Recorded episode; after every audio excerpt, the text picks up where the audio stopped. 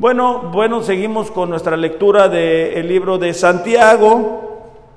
Nos quedamos en el capítulo 2, versículo 1 y vamos a leer hasta el versículo 13. Dice así, hermanos míos, no tengan su fe en nuestro glorioso Señor Jesucristo con una actitud de favoritismo. Subrayen si es posible eh, de rojo, eh, actitud de favoritismo. Yo les invito, ¿verdad? Porque a mí me gusta hacerlo así. Tener un código para subrayar la Biblia de rojo. Por ejemplo, a mí me gusta el rojo para las cosas que no debo de hacer, lo verde para lo que sí quiero hacer lo, café para la oración. Y bueno, cada quien va desarrollando su código, ¿no? Pero es más fácil para cuando volvemos al texto. Porque si en su congregación dice, entra un hombre con anillo de oro y vestido de ropa lujosa y también entra un pobre con ropa sucia, y dan atención especial al que lleva la ropa lujosa y dicen, siéntate aquí en un buen lugar, al pobre le dicen, tú hasta allá, siéntate junto a mi estrado. Versículo 4. ¿Acaso, dice, no han hecho distinciones entre ustedes mismos y han venido a ser jueces con malos pensamientos? Hermanos míos, escuchen, ¿no escogió Dios a los pobres de este mundo para ser ricos en fe y herederos del reino que Él prometió a los que lo aman? Pero ustedes han despreciado al pobre. ¿No son los ricos los que los oprimen y personalmente los arrastran a los tribunales? ¿No blasfeman ellos el buen nombre por el cual ustedes han sido llamados? Si en verdad ustedes cumplen la ley real conforme a la escritura, amarás a tu prójimo como a ti mismo, bien hacen. Subrayemos de verde, en mi caso, amarás a tu prójimo como a ti mismo. Sabemos que es el segundo mandamiento cuando Jesús le pregunta, ¿verdad? ¿Cuáles son los mandamientos más importantes? Amarás al Señor con todo tu corazón, con toda tu mente, con todas tus fuerzas y amarás a tu prójimo como a ti mismo. Pero si muestran favoritismo, cometen pecado. Otra vez subrayen la palabra favoritismo, de preferencia en un, un color que que les recuerde que es algo que no debemos hacer, y son hallados culpables por la ley como transgresores. Cualquiera que guarda toda la ley pero falla en un punto se ha hecho culpable de todos. Pues el que dijo no cometas adulterio también dijo no mates. Ahora bien, si no cometes adulterio pero matas, te has convertido en transgresor de la ley. Así hablen ustedes y así procedan como los que han de ser juzgados por la ley de la libertad. Porque el juicio será sin misericordia para el que no ha mostrado misericordia. La misericordia triunfa sobre el juicio. La tendencia del ser humano antes de ser cristianos es establecer o tener relaciones con aquellas personas que le pueden beneficiar. No sé si ustedes recuerdan, ¿verdad? Cuando decían es el compadre de mi compadre y él es el que me va a dar la mano en esto o me va a conseguir un trabajo o me va a apoyar con aquello. Y antes de conocer a Dios, eh, tendemos a elogiar a aquellas personas que son influyentes, es decir, que conocen a otras personas. Pero cuando nosotros nos hacemos cristianos, debemos de desprendernos o, quitar de nuestra vida esas tendencias humanas, esas tendencias eh, equivocadas. Y es por eso que Santiago le está hablando a estos cristianos que estaban siendo perseguidos a no tener favoritismo, a no preferir a unas personas por encima de otras, a no elegir por el bien personal, eh, atropellando el beneficio de la gente pobre en este lugar. Por eso el mensaje del día de hoy se titula Sin favoritismo. Favoritismo es el modo de actuar del que favorece o beneficia a unos en perjuicio de otros por atender exclusivamente a sus preferencias. Es decir, yo quiero beneficiar a alguien aunque esto signifique afectar a otra persona. Entonces Santiago, escribiéndole a estos cristianos, a estos creyentes, él estaba diagnosticando un problema que sucedía en su iglesia. En su iglesia, cuando entraba la gente humilde, la gente pobre, ellos decían, bueno, vete por allá. Pero si llegaba alguien que pudiera ellos beneficiarse, es decir, con anillos, con buena ropa, alguien que, bueno, este me puede ayudar en esto o en aquello, le trataban diferente. Este modelo lo habían aprendido antes de ser cristianos. En el día de hoy, con frecuencia, nos equivocamos en esto. Buscamos únicamente relacionarnos con aquellas personas con las que nos sentimos afín, con los que piensan como nosotros. Y no debería de ser así. A, pesar de que somos una iglesia pequeña, debemos de buscar intencionalmente relacionarnos unos con otros, sin hacer diferencias, siempre buscando el beneficio de la otra persona. Con frecuencia miramos eh, cómo esto afecta familias, es decir, cuando hay favoritismos entre hijos, cómo afecta las relaciones, ¿verdad? Cuando preferimos a una persona por encima de la otra. Y hay un, hay un texto que creo que es muy claro acerca de esto. En Génesis capítulo 37, versículos 3 y 4, eh, nos relata, eh, todos sabemos la historia de José y, cómo los hermanos de José lo venden, pero de alguna manera eh, algo que propicia esto es la actitud de su padre. Génesis capítulo 37, versículos 3 y 4.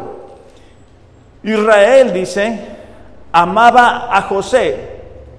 Israel amaba a José. Génesis 37 del 3 y 4. Israel amaba a José más que a todos sus hijos. O sea, el problema no es que el padre amara a José. El problema es que lo amara más. Porque era para él el hijo de su vejez. Es otras versiones dicen que lo tuvo cuando ya era grande, ¿verdad? y le hizo una túnica de muchos colores. Sus hermanos vieron que su padre amaba más a José que a todos ellos. Es decir, era evidente a través de las acciones que el padre eh, de, José tenía, era evidente para sus hermanos que José era su favorito. Por eso, dice, por eso lo odiaban y no podían hablarle amistosamente. Nos damos cuenta entonces que el favoritismo produce eh, dolor, o sea, por ejemplo, yo cuando me recuerdo que iba a la escuela, yo, yo nunca fui de los populares, o sea, nunca fui ni de los inteligentes, ni de los populares, ni nada de eso. todo el tiempo yo era como de los, de la media tabla para abajo, ¿no? O sea, y, y, y sí te afecta. Y cuando nosotros experimentamos eh, discriminación, cuando nosotros vamos a un lugar y a nosotros nos tratan diferente, se siente feo, sentimos dolor, sentimos este, tristeza. Pero hablándolo de la perspectiva de familia, hablando de la perspectiva de iglesia, el, el tener favoritismo produce dolor, rencor y división. Entonces tenemos que tener mucho cuidado al no adoptar esta conducta.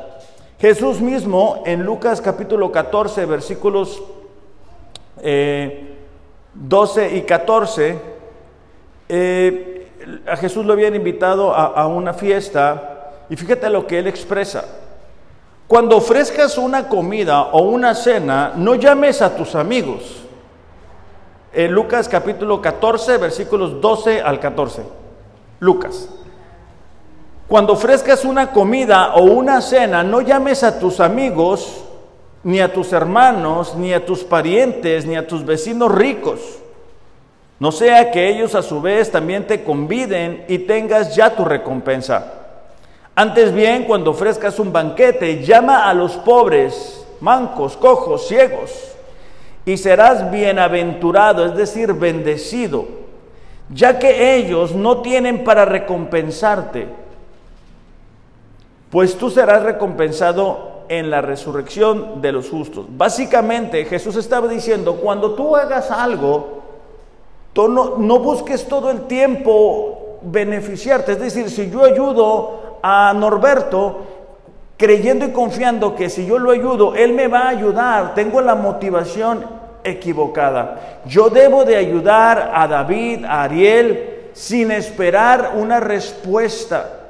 No debo de decir, bueno, voy a invitar a esta persona porque yo sé que esta persona más adelante me va a poder ayudar a mí. Esa no debería de ser la actitud de la iglesia. El mundo más que nunca necesita que la iglesia sea iglesia. Que la iglesia pueda brillar por su unidad, por su santidad. Miramos, ahorita que estamos leyendo el libro de Hechos, cómo la unidad que ellos tenían hacía la diferencia, cómo ellos se respaldaban unos a otros, estaban solos en un mundo eh, áspero, un mundo hostil. Y ese es el tipo de personas que Santiago les está escribiendo. Entonces dice, hey, no, no, tengas favoritismo, no trates a una persona diferente de la otra. Ahora, ¿por qué no debemos de hacer favoritismo? Te voy a dar tres razones que están en el texto que acabamos de leer. Eh, Santiago capítulo 2, versículo 5 es la primera razón eh, y es que Dios no hace favoritismos o Dios no hace acepción de personas. Fíjate cómo lo dice, hermanos míos, escuchen. No escogió Dios a los pobres de este mundo para ser ricos en la fe y herederos del reino que Él prometió a los que lo aman. Santiago estaba diciendo, Dios escogió a la gente que tú estás despreciando. Para los cristianos de ese tiempo, ellos se deslumbraban cuando miraban llegar a la iglesia a alguien económicamente bien. Y en nuestros tiempos pudiera ser, ¿verdad?, que en nuestros lugares de trabajo tratamos bien a la gente que sabemos que nos puede ayudar. Pero aquellas personas que quizá por su aspecto, por su físico, por su economía, creemos, bueno, esta persona no me va a dar nada, las tratamos diferentes. Y Dios no es así. Y damos gracias a Dios por ello. Damos gracias a Dios que Él no busca lo que la gente busca. De hecho, en Primera de Corintios capítulo 1, versículo 26 dice así: Pablo hablando a la iglesia de los Corintios, dice, consideren su llamamiento. No hubo muchos sabios conforme a la carne. Pablo está hablando a qué personas Dios escoge, a qué personas Dios elige. Bueno, a los primeros es a los que el mundo no considera sabios. Primera de Corintios capítulo 1 versículo 26. Dice, ni muchos poderosos, ni muchos nobles, es decir, ni eran sabios, ni eran influyentes, ni tenían capacidad económica aquellas personas que Dios escogió. De hecho, nos damos cuenta, ¿verdad? Cuando Jesús recluta a sus discípulos, Él recluta a pescadores. Él no recluta a gente influyente. Yo me acuerdo, hubo un tiempo que, yo me enfocaba mucho en esto y yo decía, híjole, si, si, un deportista se hiciera cristiano y, la gente lo viera, yo, hubo un tiempo que este, este, que jugaba en, en, el Manchester, Chicharito, Chicharito, ¿va? E, e, hubo un tiempo que sí metía los goles, ¿se acuerdan? Ahorita creo que ya no los mete tanto, ¿no? Pero en aquel tiempo era muy famoso y allá, híjole, decía yo, si se hiciera cristiano, o sea, todo el mundo se iba a ser cristiano. Mi, mi, forma de ver las cosas. Pero Dios dice, yo no necesito ni, ni, que gente influyente se haga cristiano. E, él no hace acepción de personas. Él no ve a como nosotros vemos. Dice, sino que Dios ha escogido lo necio del mundo para avergonzar a los sabios, es decir, al revés, lo que el mundo considera de poco valor, Él lo elige para que después, al ver la vida transformada de esas personas, el mundo se pueda dar cuenta que quien hizo esa obra de transformación es Dios. Dios ha escogido lo débil del mundo para avergonzar a lo que es fuerte. También ha escogido lo vil, despreciado del mundo, lo que no es, para anular lo que es. Para que nadie se jacte delante de Dios. O sea, nadie va a poder decir, no, pues mira, miraste tanto talento en mí, miraste tanta sabiduría, Dios, miraste tanta riqueza en mí que no tuviste otra más que escogerme, ¿no? Es al contrario, es al revés. Es lo que el mundo considera necio, vil, sin valor, sin sabiduría, lo que Dios escoge para que cuando somos transformados, nadie puede decir, no, es que yo, yo hice esto y yo hice el otro y, y yo estoy donde estoy por mí, yo tengo el trabajo que tengo porque soy bien inteligente, porque tengo muchas influencias y tengo esta familia porque soy muy sabio y tomo estas decisiones porque soy muy inteligente. No, de hecho hay veces que, nos tomamos este café con pan y pan con café y, y, nos recordamos, ¿verdad?, cómo era nuestra vida antes de ser cristianos. Y bueno, no sé si ustedes, pero muchas veces hasta parece concurso de ver quién estaba peor antes. Y, nos emociona recordar ese momento en el cual Dios nos llamó. O sea, a, pesar de esa circunstancia, a pesar que muchas veces no entendíamos todo el compromiso que estábamos tomando, pero Dios no hace acepción de personas. Dice, para que, tal como está escrito, el que se gloría, se gloríe en el Señor. Es decir, si alguien tiene de qué enorgullecerse, que sea de que Dios le ha aceptado y no de habilidades o capacidades humanas. De hecho, los, los este, fariseos, ellos mismos sabían que Jesús no hacía acepción de personas. Mateo 22, 15 al 16 dice, entonces los fariseos se juntaron para tramar cómo hacer algo para que Jesús cayera en la trampa y que él dijera algo por lo cual pudieran arrestarlo. Mateo 22, 15. Versículo 16. Enviaron algunos de sus discípulos junto con los partidarios de Herodes a buscarlo. Maestro, dijeron, sabemos lo honesto que eres, que enseñas con verdad el camino de Dios. Fíjate la siguiente parte. Eres imparcial y no tienes favoritismos. Es decir, ellos mismos reconocían que lo que Jesús decía, lo que Jesús hablaba, lo decía para expresar verdad. Él no intentó simpatizar con los gobernantes, él no intentó caerle bien a los religiosos,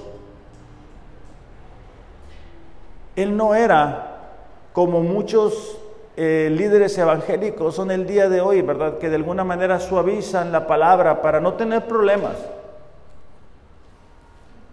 Jesús no tenía favoritos. De hecho, acabamos de leer en, en, Hechos capítulo 10, versículo 34, cuando Pedro tiene la visión y se da cuenta que así como Dios había llamado a arrepentimiento a judíos, ahora también estaba llamando a gentiles. Y eso nos, muestra, ¿verdad? Que, que, Dios no tenía diseñado únicamente alcanzar a los judíos. El plan para los judíos es que ellos fueran alcanzados y que a través de ellos, los gentiles, es decir, los que no somos judíos, pudiéramos escuchar el mensaje de salvación. Efesios capítulo 2, versículo 14, solamente para recordar un poquito eh, lo que Jesús hizo por nosotros en la cruz. Efesios capítulo 2, versículo 14.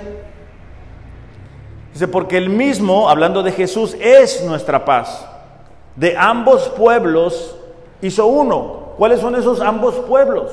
Judíos y gentiles, derribando la pared intermedia de separación, poniendo fin a la enemistad en su carne. La, la, pared que existía entre los judíos y los no judíos, pero también la pared que existía entre nosotros y Dios. Poniendo fin a la enemistad de su carne, la ley de mandamientos expresados en ordenanzas, para crear en él mismo de los dos, hablando de los dos pueblos, un nuevo hombre, estableciendo así la paz y reconciliar con Dios a los dos en un cuerpo por medio de cruz, habiendo dado la muerte en ella a la enemistad. Entonces nos damos cuenta que Dios no hace acepción de personas. Dios no elige a las personas por sus talentos, por sus dones, por su dinero, por su sabiduría. Al contrario, es precisamente por eso que nos eligió a nosotros.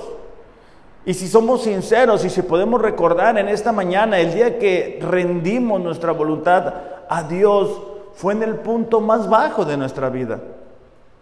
Fue cuando algo no había salido como esperamos. Fue cuando perdimos a algo o perdimos a alguien.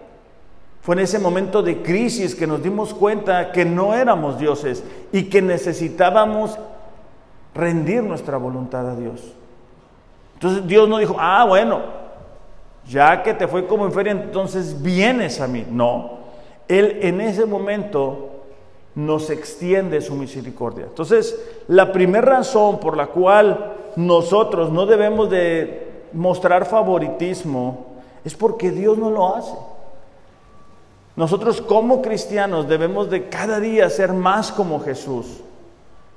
A pesar de que estamos viviendo en este tiempo y en este, en este mundo, no debemos de parecernos a Él, debemos de parecernos más a Cristo.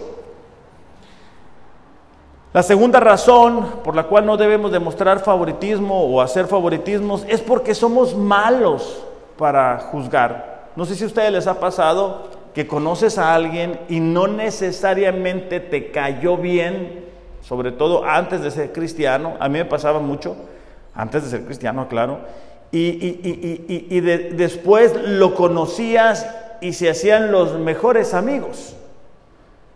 No sé si a ustedes les llegó a pasar antes de ser cristiano. Yo sé que ya como cristianos ustedes aman a todo mundo, pero muchas veces hay gente que tiene alguna expresión facial y tú dices, ay, es mala onda, y te das cuenta que realmente no es mala onda. Quizá les pasa con los maestros o con las maestras o con personas por, por primera ocasión.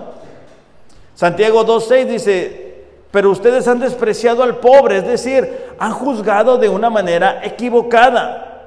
No son ellos precisamente los que los oprimen y personalmente los arrastran a tribunales. Ellos son los que blasfeman el buen nombre por el cual ustedes han sido llamados. Desafortunadamente, muchas veces para la gente rica en aquel tiempo y también en nuestros tiempos, la gente rica tiene un sentido de, de independencia un sentido de no necesito a Dios, un, sentido de yo lo puedo hacer por mi fuerza, por mi capacidad.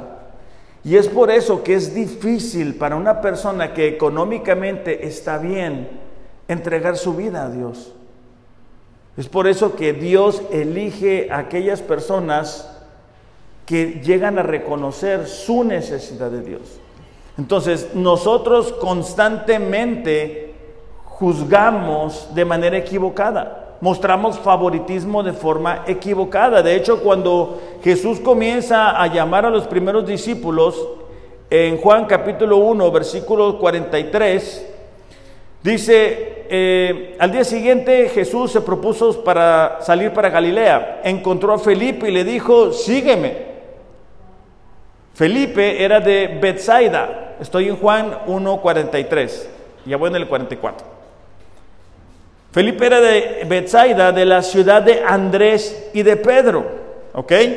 Entonces Felipe encuentra a Natanael y le dice, hemos hallado a aquel de quien escribió Moisés en la ley y también los profetas, a Jesús de Nazaret, el hijo de José.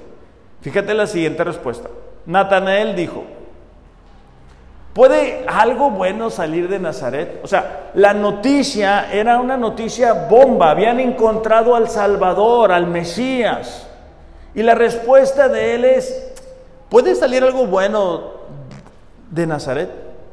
Esto nos demuestra que con frecuencia somos malos, malos para juzgar. De hecho, en el Antiguo Testamento encontramos la historia del pueblo de Israel. E, en ese tiempo, si quieren ir buscando el libro, es Primera de Samuel capítulo 8. E, en, en ese tiempo era Dios dirigiendo a la nación. Pero Israel empieza a ver que otras naciones son dirigidas por reyes. Primera de Samuel, capítulo 8. Entonces ellos dicen, no, nosotros, nosotros queremos ser como ellos. Nosotros queremos tener un rey. Nosotros queremos parecernos a las naciones que nos rodean, haciendo el mal juicio. Primera de Samuel capítulo 8, ¿lo encontramos? ¿Okay? Versículo 5. Están hablando con el profeta Samuel. Dicen, mira, tus hijos ya envejecieron y no andan en tus caminos. Danos un rey para que nos juzgue, como todas las naciones. Eso es lo que ellos querían. Ellos querían parecerse al mundo. Nada diferente, ¿verdad? De muchos cristianos el día de hoy que quieren parecerse al mundo. Bueno, pero fue desagradable a los ojos de Samuel que dijeran, danos un rey que nos juzgue. Samuel oró al Señor. El Señor le respondió, escucha la voz del pueblo en cuanto a todo lo que te digan, pues no te han desechado a ti, sino que me han desechado a mí para que yo no sea rey sobre ellos. Ellos estaban cometiendo un error grave, un error serio. Ellos estaban eligiendo a un hombre en lugar de elegir a Dios. ¿Por qué? Porque el hombre mira físicamente únicamente. únicamente. Versículo 9 dice, ah, sin embargo les advertirás y les vas a hacer saber el proceder del rey. Entonces Samuel habla con ellos Versículo 11 y les dice, Él va a tomar a sus hijos, los pondrá al servicio en carros, entre su gente de a caballo, correrán delante de sus carros reales. Él nombrará para su servicio jefes de mil, de cincuenta y a otros para labrar sus campos, recoger sus cosechas, hacer sus armas de guerra. Tomará también a sus hijas para perfumistas, cocineras y panaderas él va a tomar también lo mejor de sus campos, de sus viñedos, se los va a dar a sus siervos. De su grano y de sus viñas tomará el diezmo, ahora lo conocemos como el impuesto, para darlo a sus oficiales y a sus siervos. O sea, Samuel estaba advirtiendo al pueblo de Israel, este rey que ustedes quieren va a hacer todo esto, todo esto les va a afectar. Versículo 9, 19, perdón. No obstante, el pueblo rehusó oír la voz de Samuel. Y dijeron, no, sino que haya rey sobre nosotros. ¿Ok? Entonces, a a fin de que seamos, dice, como todas las naciones que nuestro rey nos juzgue y salga delante de nosotros y nos dirija en las batallas. Bueno, sabemos que Dios elige a Saúl y Saúl es un desastre. Lleva a la nación lejos de Dios, lleva a la nación a despreciar los mandamientos, a la desobediencia, a la idolatría. Es un rey que solamente piensa en él, y no en el bienestar de la nación. Entonces Dios tiene que corregir el asunto. Primera de Samuel, capítulo 16, nos damos cuenta otra vez cómo el ser humano hace mal juicio. Dios manda a Samuel el profeta a ungir al nuevo rey, porque Saúl es un desastre.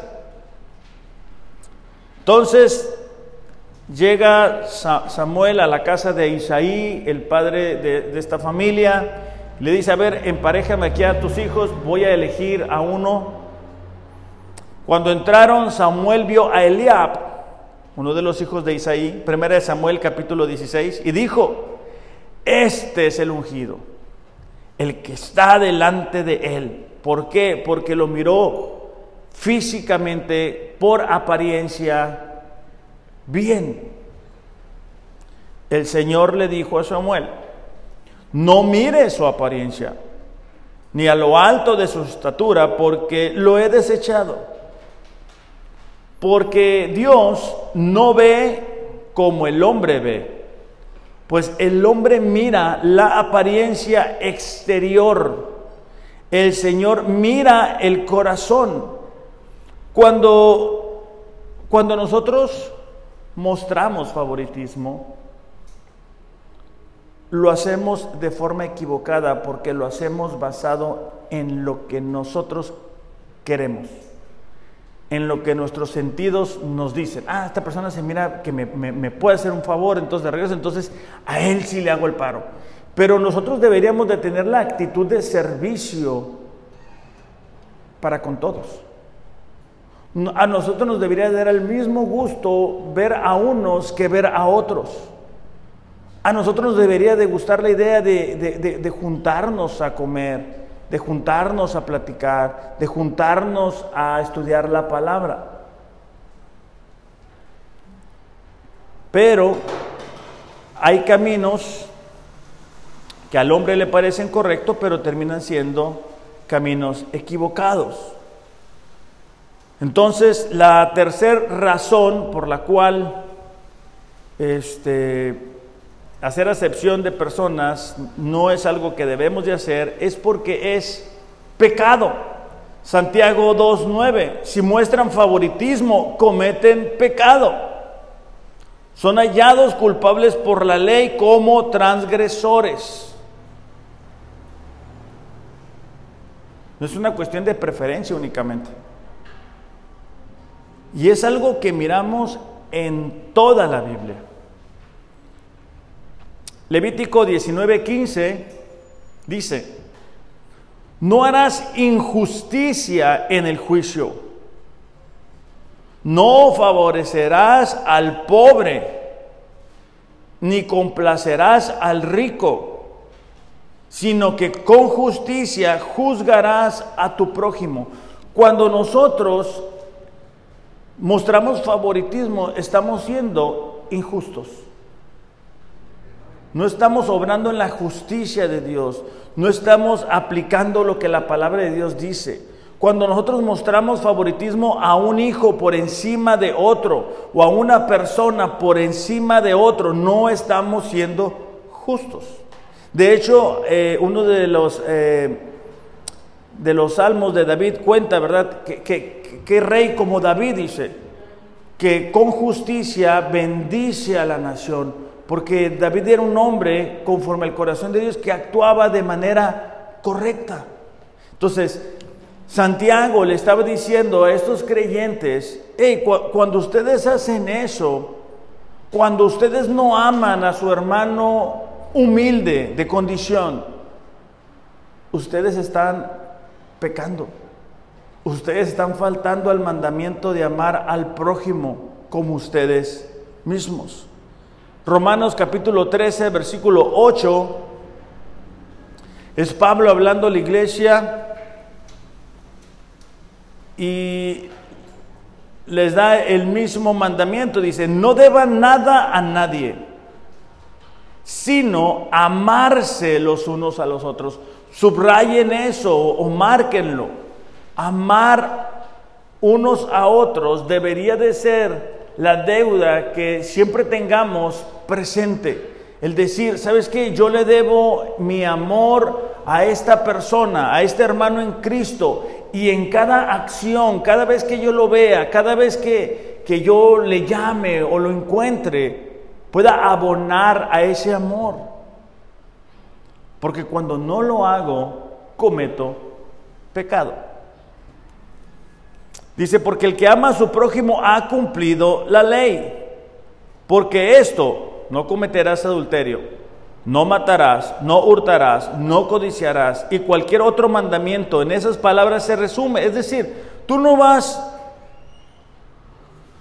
Tú no vas a ver con ojos equivocados a la esposa de tu hermano en la fe si tú le amas. Tú no vas a intentar robarle a aquella persona si tú le amas. Tú no vas a guardar rencor en tu corazón, hablando del asesinato, si tú le amas. Entonces, cuando nosotros amamos verdaderamente al hermano en la fe, sin importar su condición, estamos cumpliendo los demás mandamientos. Por eso es que es importante que nosotros como familia podamos amarnos. Y si no tenemos amor por la, por la familia aquí de la iglesia, pedirle a Dios, Señor, ayúdame a amarlos. Ayúdame a amar a las personas como tú las amas. Ayúdame a yo ser una expresión de tu amor, no un obstáculo, porque es eso lo que la gente va a poder ver, que nosotros nos amemos. Jesús dijo, ¿verdad? En Juan capítulo 13, versículo 34, les doy un mandamiento nuevo, que se amen los unos a los otros. Pero como yo los he amado, ¿cómo los amó Jesús a estos discípulos? Bueno, les perdonó todos sus errores. ¿Cuántas veces Pedro habló de más? O sea, ¿cuántas veces se equivocaron? ¿Cuántas veces tuvieron incredulidad? Y hay veces que nosotros con una mala experiencia con alguien, ah, no, yo no quiero nada con esa persona. Ah, no, no, no, no, no. Y no debería de ser eso. Deberíamos de buscar intencionalmente cómo podemos expresarnos ese amor. Fíjate, en el versículo 35 eh, dice, en esto conocerán que son mis discípulos. Si se tienen amor los unos por los otros, no únicamente con las personas que nos caen bien, no únicamente con las personas, ¿verdad?, con las cuales somos afines. Por eso al terminar la reunión les digo, hey, quédense un ratito, vamos a platicar, vamos a conocernos un poquito más. El día de hoy, ¿verdad? Vamos a comer el pastel que Rosa nos trajo, por ejemplo. Y eso es una oportunidad que nosotros tenemos. Colosenses capítulo 3, versículo 14, Pablo también hablando a la iglesia de Colosa, acerca de esto, dice, sobre todas las cosas, o sea, hay muchas cosas, dice Pablo, pero, pero la más importante, vístanse de amor, que es el vínculo de la unidad. Es decir, ¿cómo podemos tener unidad? Bueno, teniendo amor los unos por los otros. Esa es la manera en la cual lo podemos desarrollar. Eduardo, ¿me puedes ayudar, por favor? Ya para terminar, Primera de Juan, capítulo 4, versículo 20 y 21, hace una aclaración que yo creo que es muy importante porque con frecuencia escuchamos a personas decir, bueno, yo tengo una relación con Dios, ¿verdad? Yo no voy a la iglesia, yo no pertenezco a una iglesia, eh, no, eh, es una relación entre Dios y yo, ¿verdad? Eh, el problema el problema es de que ese Dios no es el que está en la Biblia. ¿No? Bueno, versículo 20. Dice, si alguien dice, yo amo a Dios, pero aborrece a su hermano, es un mentiroso. Lo está diciendo la Biblia, ¿eh? Porque el que no ama a su hermano, que ha visto, no puede amar a Dios a quien no ha visto. O sea, tú no puedes decir, bueno, yo amo a Dios, Dios y yo, y bueno, bien suave, ¿verdad? Pero no me pongan con esta persona que es bien difícil. Eso no me lo pongan, porque es entre Dios y yo. No existe eso. Eso no es cristianismo. Este es el mandamiento, dice, que tenemos de Él. Que el que ama a Dios, ame también a su hermano. Cristo es la cabeza de la iglesia. La iglesia la formamos todos, nosotros localmente, pero hay otras iglesias. Entonces, lo que aquí está diciendo es que nosotros no podemos despegar la cabeza, hablando de Cristo, de, del lugar y decir, bueno, yo nada más me voy a relacionar con Dios, pero no con las personas alrededor. Porque es el cuerpo. Cada uno de nosotros fuimos comprados a precio de sangre. Y a la vista de Dios tenemos un muy grande valor. Ahora, hay personas a nuestro alrededor, en el trabajo, a donde vamos, que, que no son cristianos, que, que, que, no conocen a Dios, aunque a lo mejor algunos de ellos piensan que sí. Bueno, acuérdate, Dios también murió por ellos. Dios también tiene un plan y un propósito. Y probablemente nosotros estemos ahí para darles testimonio. Y tenemos que cuidar mucho la manera en que nos comportamos al no mostrar favoritismo. Ciertamente Santiago le está escribiendo a la iglesia, a lo que estaba sucediendo en la iglesia. Pero al, al salir de estas cuatro paredes no dejamos de ser iglesia. Al salir de estas cuatro paredes seguimos siendo la iglesia. Entonces es importante que vivamos un cristianismo sin favoritismo. ¿Qué les parece si oramos? Padre, te damos gracias en esta mañana. Señor, quizá hemos pasado este tema de, paso, quizá no le hemos prestado la atención, quizá no lo hemos considerado muy importante. Pero te damos gracias, Señor, porque a través de tu palabra nos damos cuenta que el mostrar favoritismo es algo que a ti no te agrada y es algo que no corresponde a nuestra nueva vida como cristianos. Padre, te pedimos perdón por esas ocasiones en que hemos elegido a una persona por encima de otra con tal de beneficiarnos. Te pedimos, Señor, que tú nos perdones por las veces que hemos sentido hasta molestia en nuestro corazón. Cuando alguien nos pide un favor y sabemos que no nos va a poder responder a esa petición. Y nosotros hemos dejado de ayudarle porque sabemos que no nos va a pagar por ese favor.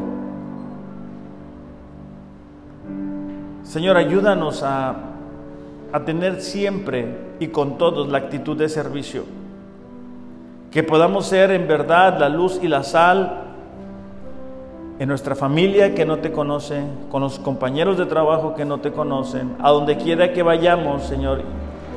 Y haya personas que no saben quién tú eres, que a través de nuestra manera de vivir podamos expresar realmente quién tú eres. Señor, te damos gracias porque tú no haces acepción de personas. Y por eso nos elegiste a cada uno de nosotros que te hemos aceptado como Señor y Salvador. Ayúdanos a no olvidar, Padre, de dónde tú nos tomaste. Y a recordar, Señor, que tenemos la gran comisión por cumplir. Hablarles a las personas de ti, enseñándole las cosas que tú nos has hablado a través de tu palabra llevándolos a que puedan creer en ti, Señor. Te pedimos, Señor, que podamos hacer esto en el nombre de Jesús. Amén. Iglesia, que tengan un excelente, excelente domingo. Reflexionemos acerca de lo que hemos aprendido el, día de hoy y si tenga, tenemos, perdón, que corregir alguna actitud, hagámoslo. Los amo, pero Dios les ama más. Gracias.